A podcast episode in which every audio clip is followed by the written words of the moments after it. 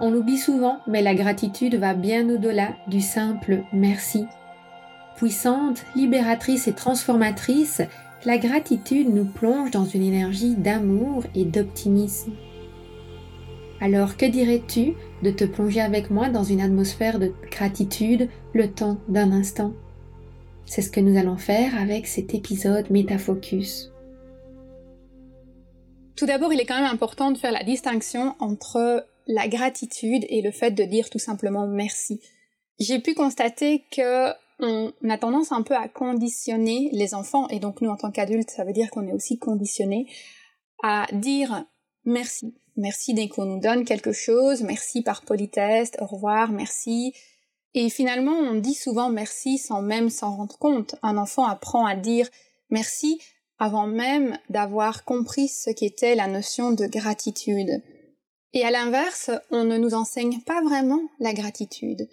Donc pour moi, la gratitude, c'est vraiment un merci qui vient du cœur, c'est un merci où on prend le temps de se poser avec un merci qui transmet une forme d'amour, qui contient aussi souvent une sorte de humilité, de vulnérabilité, et qui est associé à un grand détachement. Donc on exprime notre gratitude sans rien attendre en retour. Parce que souvent, en fait, un merci, c'est un échange de quelque chose conscient. On donne quelque chose à quelqu'un, il nous dit merci. Et d'ailleurs, la preuve, c'est qu'on apprend souvent un enfant à dire merci avant de lâcher ce qu'on lui a tendu.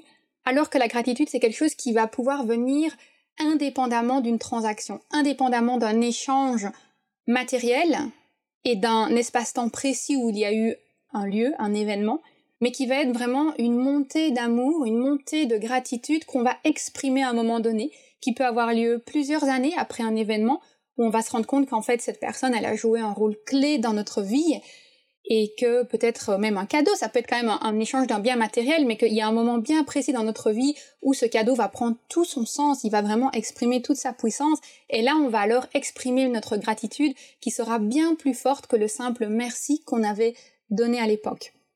Et donc la gratitude aussi, elle est souvent associée non pas à un échange, mais à une transformation que nous avons vécue. Sans doute as-tu un goût de trop peu parce qu'une fois qu'on s'initie à la gratitude et à son énergie, on a envie de l'explorer encore et encore et encore.